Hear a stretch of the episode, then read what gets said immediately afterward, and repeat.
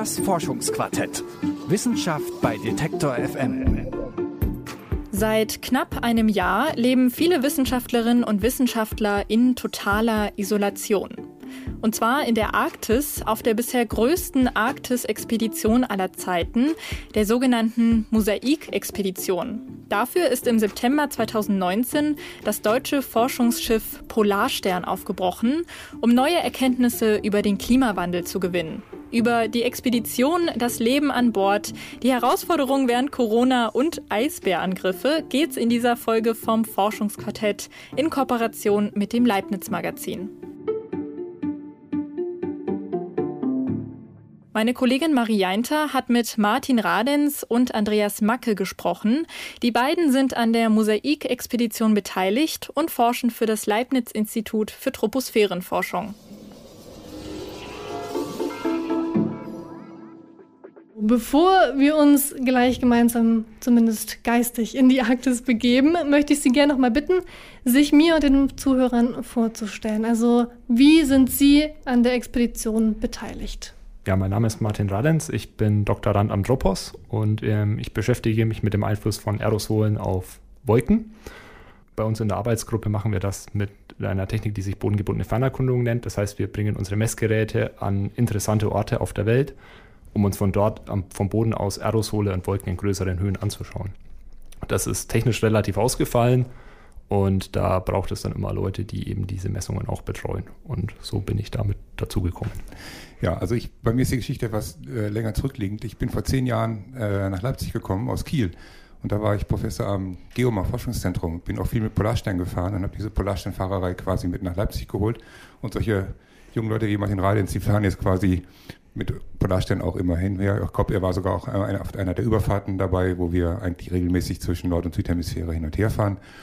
Und äh, ich habe damals tatsächlich 2012 mit den Antrag gestellt für die Mosaikkampagne. Das hatte sogar eine Fahrtkennung Polarstern 1, 2, tralala. Also es war so eine Formalität, die haben wir vor vielen Jahren gemacht und äh, war seitdem in der Planung der Mosaikkampagne mit dabei. Und äh, das Alfred Wegener Institut für Polar- und Meeresforschung äh, hat uns quasi mitgenommen als die bodengebundenen Fernerkundler, die das Ganze dann äh, mit einer Komponente begleiten. Ich habe dann auch 2017 eine Polarstern-Expedition in die Arktis geleitet, die Pascal-Kampagne, wo wir quasi das Ganze, was Mosaik jetzt ist, in einer Einmonatskampagne einmal durchgespielt haben.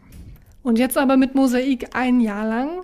Sie haben gerade darüber gesprochen, wie Sie professionell mit ja, dem Meer, dem ewigen Eis äh, verbunden sind. Gibt es denn auch eine persönliche Beziehung zum Polarmeer?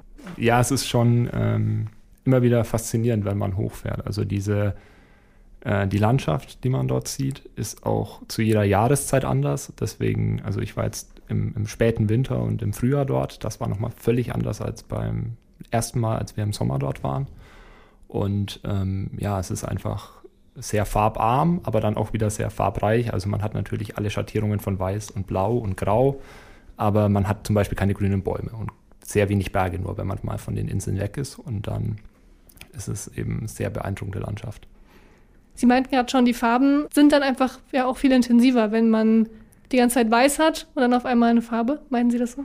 Ja, genau. Also wir, wir sind ja dann, also jetzt springe ich schon mal vor, wir sind dann Ende Januar losgefahren von Tromsø aus und ähm, da war natürlich noch Polarnacht. Das heißt, wir sind dann mit dem Versorgungseisbrecher, das war das russische Schiff Kapitän Dranitsin, eben zur Polarstein gefahren, die damals knappe 200 Kilometer vor dem Nordpol war und sind dann erstmal einen guten Monat durch die Polarnacht mit dem Schiff gefahren. Und das ist schon ein, auch ein ziemlich beeindruckendes Erlebnis, wenn man dann eben für Wochen durchs Eis fährt und außer, außenrum nur Dunkelheit ist und man nur durch die Suchscheinwerfer des Schiffs eben vorne so ein bisschen was sieht.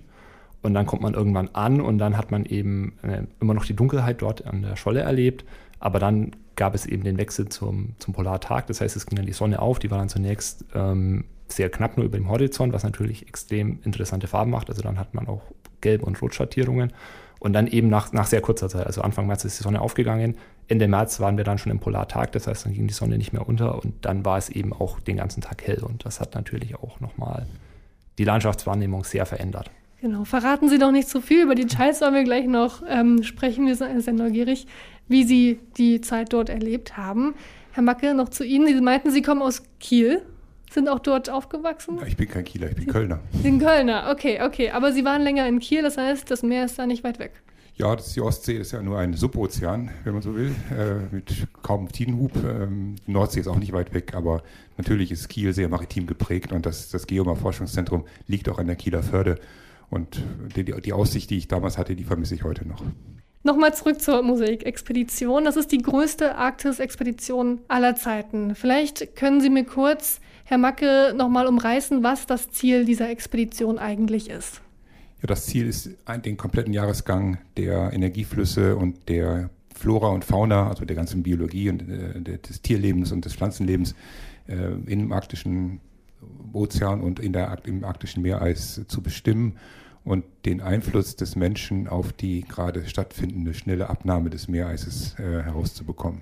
Das wissen wir bis heute noch nicht. Wir haben Hypothesen, die wir auch hier in Leipzig im Rahmen eines Sonderforschungsbereiches äh, untersuchen. Aber ähm, wir haben noch nie wirklich einmal komplett alle Größen, die man überhaupt messen kann, ein, in einem kompletten Jahresgang gemessen. Mhm. Und das Tropos ist eines ja, der Institute, die daran beteiligt sind. Es sind ja insgesamt ja, Wissenschaftlerinnen und Wissenschaftler aus 20 Ländern beteiligt gewesen. Was ist denn das Forschungsziel des Tropos an dieser Mission? Ja, das Tropos ist ja ein Institut, das sich mit Aerosolen und Wolken beschäftigt. Herr Reiten sagte das ja schon. Und äh, wir können, glaube ich, besser als alle anderen, sage ich jetzt mal, äh, diese Aerosole und die Wolken messen und deren Wechselspiel miteinander. Also wie beeinflussen die Aerosolpartikel die Wolken? äh, und umgekehrt. Und da äh, haben wir zum Beispiel mit den LIDAR-Messungen jetzt äh, tatsächlich äh, diese starke arktische Verschmutzung auch gemessen, die vorher noch nie so sich gezeigt hatte. Also dass die Arktis gar nicht mehr diese Reinluftgegend ist, ungestört, sondern dass tatsächlich viel Verbrennungsaerosol aus ähm, Europa, aus Eurasien, aus Kanada bis in die Arktis kommt und da auch verweilt. Sie meinten vorhin schon, Sie haben diese Mission oder die Expedition mit initiiert. Und damals hieß es wahrscheinlich schon, ja, wir wollen uns dort ein Jahr lang einfrieren lassen. Ja, das war die Idee. Das war übrigens die Idee eines Modellierers. Äh, okay. Äh, Klaus Detloff, der Hauptinitiator, der auch leider jetzt nicht mit an Bord war, weil er schon zu alt ist, hat aber damals aus seiner, aus seiner Modellierungssicht gesagt, wir müssen mal den kompletten Jahresgang messen, um alle Größen zu, für die Modelle zu bekommen, mit den Modellen zu vergleichen. Denn nur wenn wir die Modelle irgendwann mal richtig laufen lassen, wenn die vernünftig sind, dann wissen wir auch, warum die Arktis so schnell abschmilzt, wie sie gerade abschmilzt. Ein Jahr lang ist ja schon einfach auch eine lange Zeit, gerade dort oben in der Kälte. Wie ging es denn auch Ihnen, Herr Radens, als dann feststand, okay, Sie sollen mit, zumindest für eine Zeit lang in diesem, in diesem Jahr? Wie ging es Ihnen dabei, als Sie davon gehört haben? Haben Sie sich sofort gefreut oder dachten Sie sich erstmal so, ja, das ist schon ein paar Monate, äh, ein bisschen kalt? Ja, also ähm, es ist natürlich ein spannendes Projekt. Also die, sag ich mal, die, die Zweifel kamen dann, dann erst im, im, zweiten Gedanken und natürlich ist es auch eine, eine, Chance, wenn man da einfach mal mit hinfahren darf und das mal erleben darf. Also von daher war natürlich die Begeisterung zuerst da und dann die, die wirklichen Auswirkungen. Also wie lange das dann wirklich ist, das realisiert man dann erst kurz vorher oder dann, wenn man dort ist. Aber im, insgesamt war das für mich dann kein Problem. Also auch, dass es dann länger gedauert hat als eigentlich geplant, war jetzt nicht, war jetzt kein Problem. Warum es länger gedauert hat, das klären wir auch noch später. Wie bereitet man sich denn eigentlich auf so eine große Expedition vor? Also ähm, wir haben unsere, unsere Messgeräte in einem, in einem ganz normalen Schiffcontainer, so 20 Fuß lang. Und in dem ist eben alles fest installiert, was wir an, an Messgeräten dabei haben. Und diesen Container betreibt das Dropos jetzt schon seit ähm, fast zehn Jahren. Und zwölf Jahre. Zwölf Jahre, pardon. Ähm, und dann haben wir den halt nochmal fit gemacht für diese Mosaik-Expedition. Das war dann etwa ein Jahr lang, mit, wo wir dann mit Vorbereitungen beschäftigt waren. Und dann ging der eben im September 2019 ähm, zur Polarstern nach Tromsø.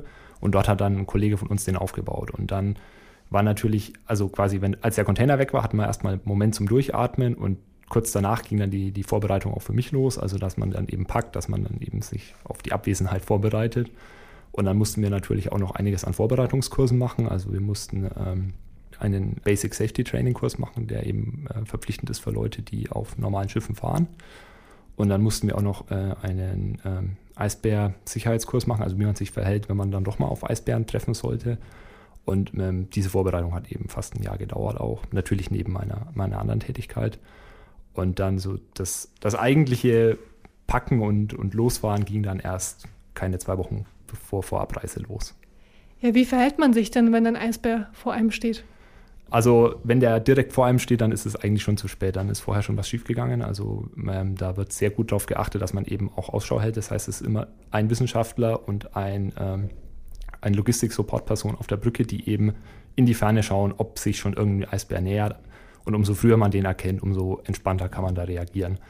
Zusätzlich gibt es dann noch auf dem Eis immer eine dedizierte Person, die eben auch wieder Ausschau hält und dann aber auch mit ähm, einem Knallkörper und einem Gewehr bewaffnet ist, um eben dann, wenn der Eisbär wirklich 10, 15 Meter vor einem steht, noch reagieren zu können. Aber das ist bei uns überhaupt nicht vorgekommen und das ist eben schon, also normalerweise die normale Prozedur ist, dass man, sobald ein Eisbär auftaucht und der näher kommt, eben alle Leute zurück aufs Schiff gehen, das relativ sicher ist, also da kommt der Eisbär nicht drauf.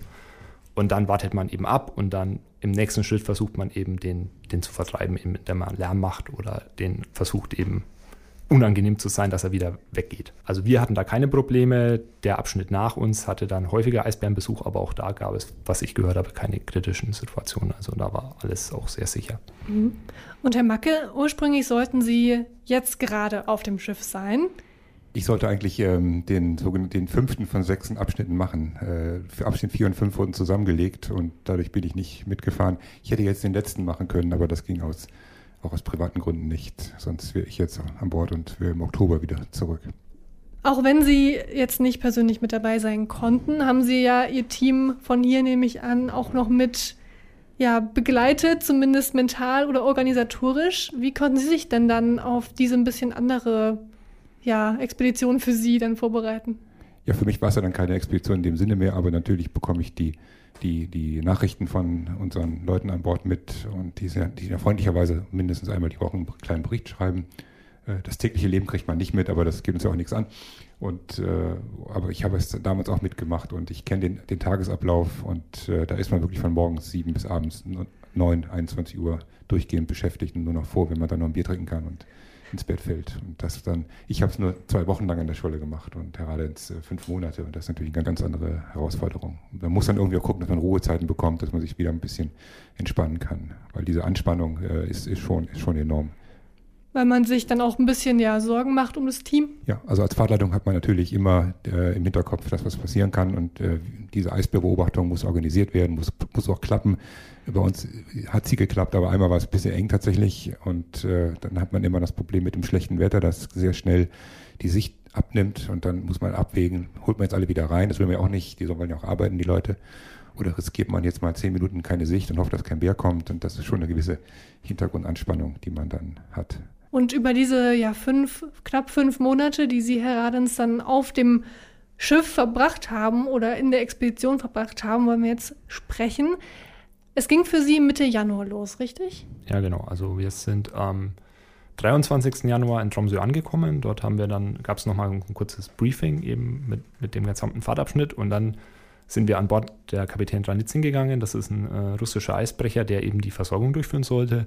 Ursprünglich geplant war mal, dass wir eben Mitte Februar an der Polarstern ankommen, aber das Wetter war uns ungnädig und die Eisbedingungen waren dann kompakter als, als eigentlich erwartet und deswegen hat sich unsere schon unsere Anreise verzögert. Also wir waren dann fast fünf Wochen unterwegs, um allein zur Polarstern zu kommen. Ähm, und dann, als wir dort, dort angekommen sind, da war eben die Polarstern gerade so am nördlichsten Punkt ihrer Drift. Also das war dann so knappe 200 Kilometer vorm Nordpol. Und während der gesamten Zeit waren, sind wir eben durch die Dunkelheit durchs Eis gefahren, was, was auch wieder sehr beeindruckend war, wenn man sich da eben durch diese ähm, Landschaft schiebt, die zwar eigentlich eintönig ist, aber sich dann doch wieder verändert. Also da gibt es dann teilweise offene Rinnen, die eben durch den Wind entstanden sind, oder Presseisrücken, die eben dann ähm, das Vorankommen dann doch wieder erschweren. Und als wir dann angekommen sind, war das so die, die kälteste Zeit der Mosaik-Expedition. Also wir hatten auf dem Eis Temperaturen von minus 42 Grad.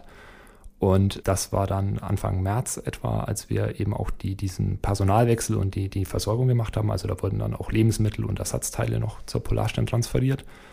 Und das war da, da ging eigentlich die anstrengende Zeit für uns schon los, weil eben da auch schon ähm, Wissenschaft und die Besatzungen der beiden Schiffe äh, Hand in Hand arbeiten mussten, um eben diesen Austausch schnell, schnellstmöglich ähm, vonstatten zu bringen, auch bei reichlich widrigen Bedingungen.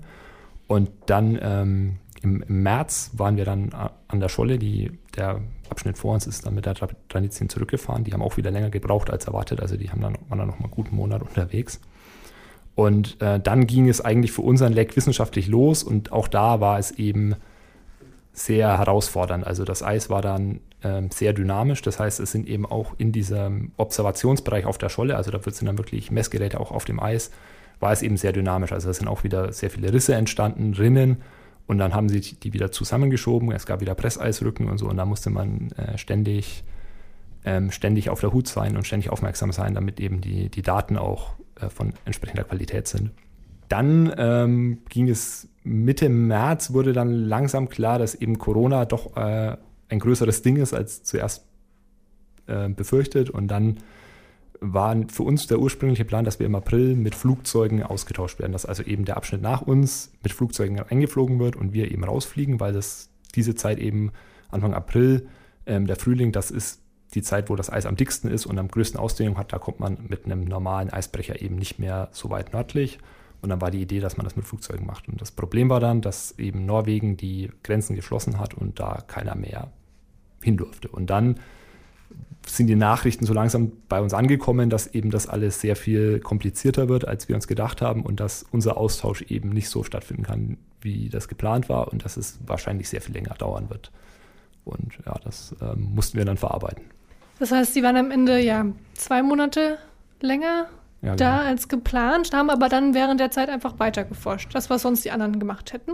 Genau, also natürlich ähm, war, war, waren, haben, haben einige Spezialisten, die dann für die, die eben diese Übergangsphase von Winter zu Frühjahr hätten kommen sollen, die konnten nicht kommen, aber wir haben versucht, das so gut wie möglich zu machen, also das Beste aus dieser Situation zu machen und eben so viele Messungen wie möglich fortzuführen und auch dort, wo zusätzliche Messungen geplant waren, das auch durchzuführen. Und dann hat man natürlich auch immer E-Mail-Kontakt mit den Leuten. Also anrufen ist schon wieder ein bisschen schwieriger, aber E-Mail geht eigentlich immer.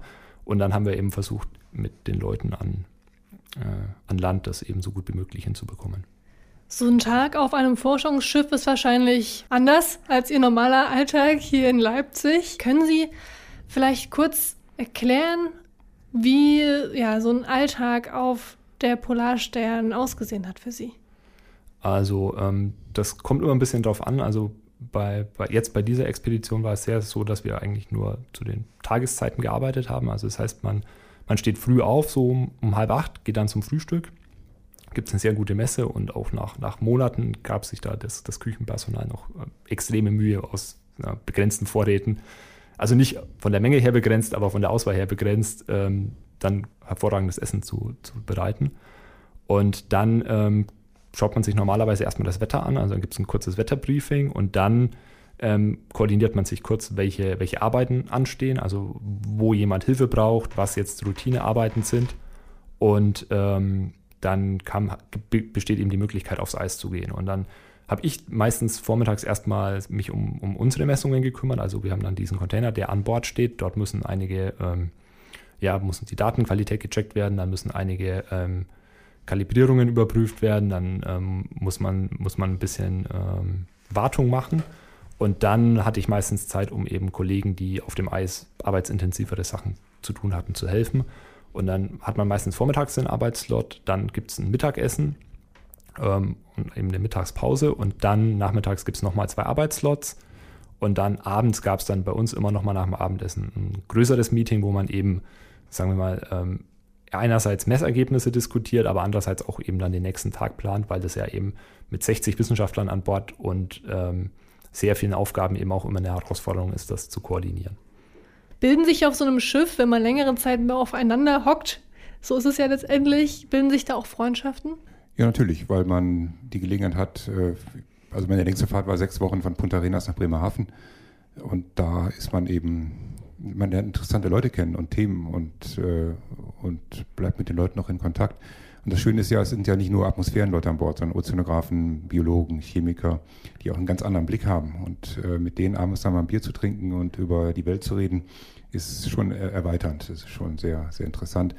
Und dazu kommt, dass Polarstern ein sehr soziales Schiff ist. Also es hat auch viele Komponenten, wie den, den Swimmingpool, den Fitnessraum. Also man kann sich da auch austoben. Das ist vielleicht gar nicht schlecht. Also Herades konnte sich ja körperlich auf dem Eis austoben, aber wenn man auf so einer Überfahrt ist, kann man eigentlich nicht so viel machen. Und ähm, äh, bei uns war das dann zum Beispiel die Äquatortaufe, auf die wir dann quasi hingearbeitet haben, wo sich dann auch Lager gebildet haben, nämlich die, die getauft waren und die, die nicht getauft waren. Und da hat man so eine Art Karneval gemacht und äh, zelebriert. Und ähm, also da haben eine gewisse Lagerbildung stattgefunden, aber mehr in einem karnevalistischen Sinne. Okay, also keine echten, keine echten Feindschaften. Nö, man hat sich gegenseitig zwar Dinge in den Kopf geworfen, aber das war alles so mehr so künstlich, um, um halt dieses Event äh, vorzubereiten, ja. Man muss sich ja die Zeit irgendwie auch vertreiben. Ja. Ne? Man hat ja, muss ja nicht die ganze Zeit arbeiten, Gott sei Dank. Die Polarstern, die war viele Monate wirklich im Eis eingeschlossen, ist mit der Eisscholle gedriftet. Fühlt man sich dann nicht irgendwie auch ein bisschen ja, ausgeliefert, eingesperrt, hilflos? Ja, hilflos ist ein starkes Wort, aber man, ähm, man merkt schon, wie gewaltig auch die Natur noch sein kann. Also wenn jetzt dann eben wieder sehr viel Druck auf dem Eis ist und sich das Eis dann auch unter das Schiff schiebt, dann, dann hört man das auch im ganzen Schiff. Und das ist, ist wirklich ein lautes Kratzen, dass man dann, dass man dann auch, auch, auch fühlen kann, irgendwann diese Vibrationen. Oder auch wenn man jetzt am Eis ist und dann sieht, wie es eben so ein, so ein Spalt aufgeht, das ist zuerst ein 10 cm Spalt und dann kann es sein, dass der immer weiter aufgeht, immer weiter aufgeht, dann hat man da offenes Wasser und dann ist dieser Spalt plötzlich einen halben Kilometer breit. Und ähm, dann, dann schaut man sich das, also dann sieht man das, das geht alles relativ langsam, aber man, man, man sieht natürlich trotzdem, was für Kräfte da am Werk sind. Und dann, dann kann man natürlich anfangen, anfangen nachzudenken, dass man eben jetzt äh, quasi bis zum Ozeanboden 4000 Meter Entfernung ist, also quasi man da jetzt hier allein ist und einen nur einen Meter Eis etwa trägt oder anderthalb Meter und dann eben diese, dieses Nichts außenrum. Dann hat natürlich das Schiff, auf das man immer wieder zurück kann, das einem dann auch äh, quasi der Ort des Überlebens ist, aber ähm, es ist unterm Strich schon eine relativ lebensfeindliche Umgebung auch. Sehr schön, aber wenn man sich recht überlegt, auch ziemlich abgefahren. Mhm. Das heißt, es gab dann auch ja diese Forschungscamps direkt auf den Eisschollen drauf. Das heißt ja, sie waren komplett abhängig von der Natur, wenn man es sich mal so überlegt. Also natürlich hat man, also die Polarstein lag ja an dieser Scholle und dann gab so es so ein Central Observatory, also so einen zentralen Observationsbereich, wo eben diese verschiedenen ähm, Cities waren. Das waren dann immer so Zelte mit Messinstallationen und zwischen denen waren dann eben auch Wege und Straßen. Also da war wirklich ähm, die, die Scholle relativ gut erschlossen. Aber dann gab es natürlich auch Projekte, die eben mal weiter weg mussten, zum Beispiel um Eisbohrkerne zu ziehen oder um eben das verteilte Netzwerk zu betreuen. Und das musste man dann schon immer planen. Also dann hat man das entweder mit dem Hubschrauber gemacht oder mit ähm, Skidus, also so ähm, Schneemobilen. Und da musste man sich schon vorbereiten. Also da musste dann auch immer ähm, eine Survival-Kiste noch mitgehen, wenn es weiter weg ging. Oder da musste man sich vorher Gedanken machen, okay, wie sind jetzt heute die Eisbedingungen? Komme ich da hin, wo ich hin will? Komme ich da sicher hin? Komme ich auch sicher wieder zurück?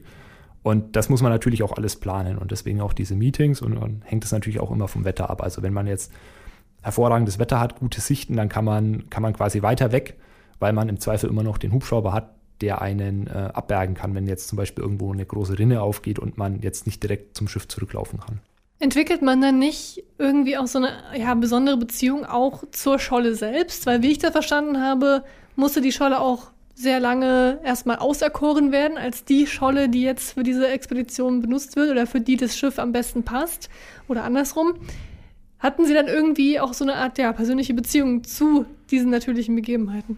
Ja, natürlich. Also man, man, man, man, man kennt dann irgendwann so die, die üblichen Wegpunkte, also so bestimmte Eisformationen oder bestimmte Ecken, die man halt so sieht.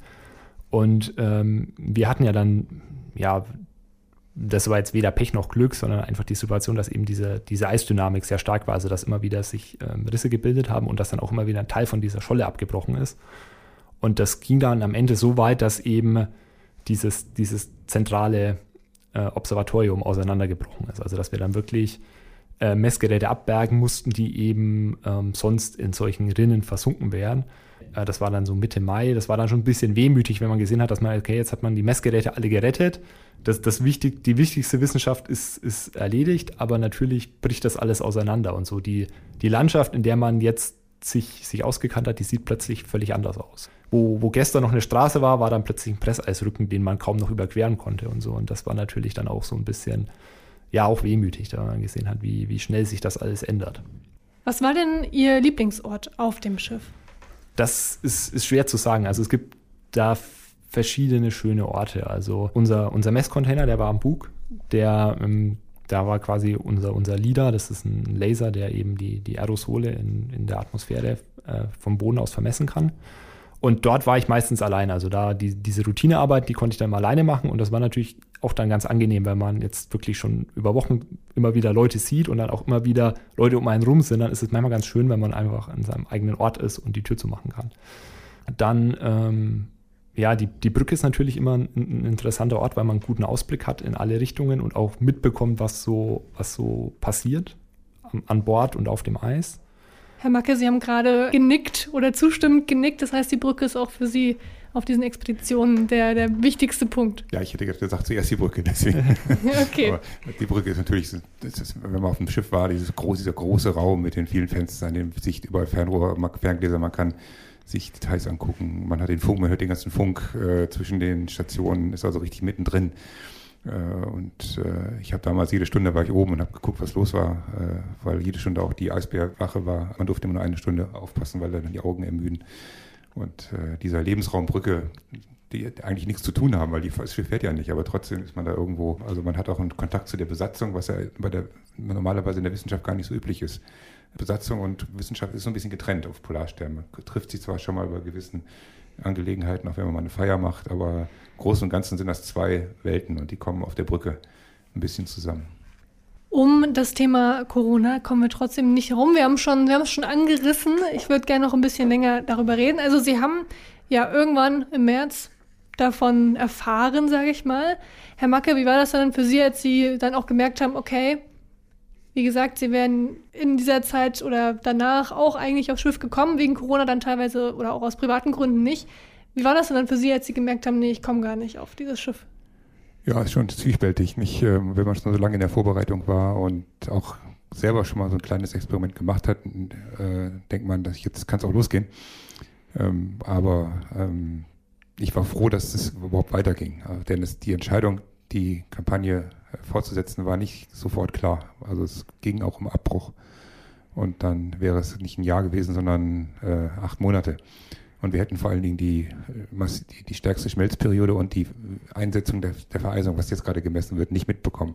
Und insofern überwiegt bei mir eigentlich die wissenschaftliche Freude, dass wir das ganze Jahr durchgegangen sind und der persönliche das persönliche Leiden, dass ich jetzt nicht mit dabei war, äh, kompensiert sich ein bisschen dadurch, dass ich das vor zwei Jahren, vor drei Jahren schon mal so in, ähnlich in klein gemacht habe. Hier auf dem Kontinent mussten sich ja viele Leute in Quarantäne begeben. Alles oder viel war nicht mehr so wie vorher. Teilweise spüren wir das ja auch jetzt noch.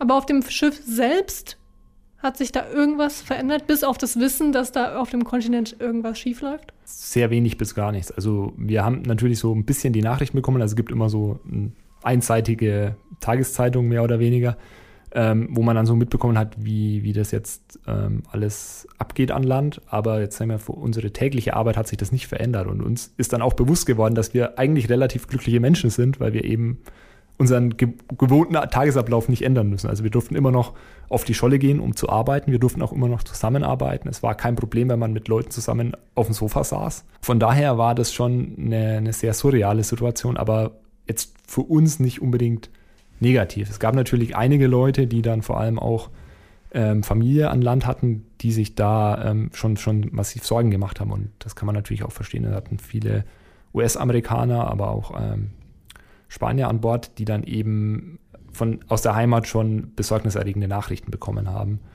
Und ähm, das war natürlich für die eine extreme psychische Belastung auch. Die Expedition, die neigt sich so langsam dem Ende zu. Ich habe gesagt, im letzten September sind sie gestartet und jetzt haben wir ja wieder September. Wissen Sie, wann das Schiff dann letztendlich wieder wirklich ja, in den Hafen einfährt? 12. Oktober. Am 12. Oktober. Also es dauert dann am Ende auch wegen Corona doch noch ein paar Wochen länger als geplant oder hat das einfach auch ja, andere natürliche Umstände? Das war der geplante Rückkehrzeit, mhm. Für, so lange haben wir das Schiff quasi gebucht. Und bis zum letzten Tag wird es auch benutzt, vor allem da es jetzt quasi nochmal seine die alte Scholle verlassen hat, nochmal eine neue Scholle aufgesucht hat, will man natürlich auf der neuen Scholle jetzt auch die äh, Messzeit ausnutzen und nicht früher nach Hause kommen, wenn kein Grund dazu besteht. Mhm. Und gab es jetzt schon wissenschaftliche Erkenntnisse, die Sie ziehen konnten von Ihrer Zeit auf dem Schiff oder an Land? Also wir haben, wie schon gesagt, zum ersten Mal gesehen, wie viel Aerosol von menschengemachtes Aerosol in der Arktis, in der zentralen Arktis ist. Ähm, das sind keine großen Mengen, aber äh, das sind dafür, dass man die Arktis als sauberen Ort eigentlich äh, erkannt hatte, doch sehr viel. Wir wissen noch nicht, wie das Aerosol jetzt sich auf die Wolken äh, niederschlägt, aber ähm, dass da so viel Zeug ist aus sibirischen Waldbränden, aus kanadischen Waldbränden, überhaupt, dass diese, diese Waldbrände mehr und mehr jetzt auch so eine Komponente werden, die die Atmosphäre stärker belasten und das auch in der Arktis. Äh, wir haben Australien ja gesehen auf der anderen Hemisphäre, jetzt sehen wir es auch schon seit Jahren in Sibirien und Kanada. Also diese, diese Waldbrandkomponente ist äh, beängstigend und äh, das in der Arktis zu messen war eben für uns jetzt auch äh, fast keine Überraschung.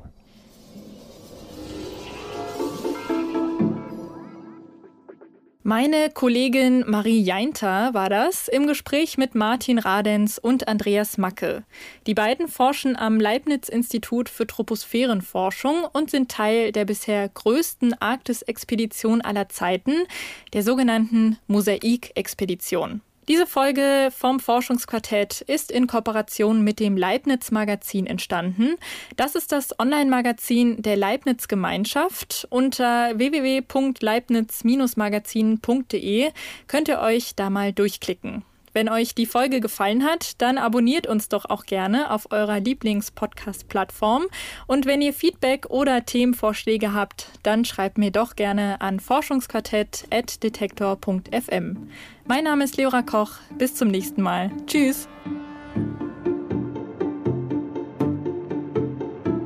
Das Forschungsquartett. Wissenschaft bei Detektor FM.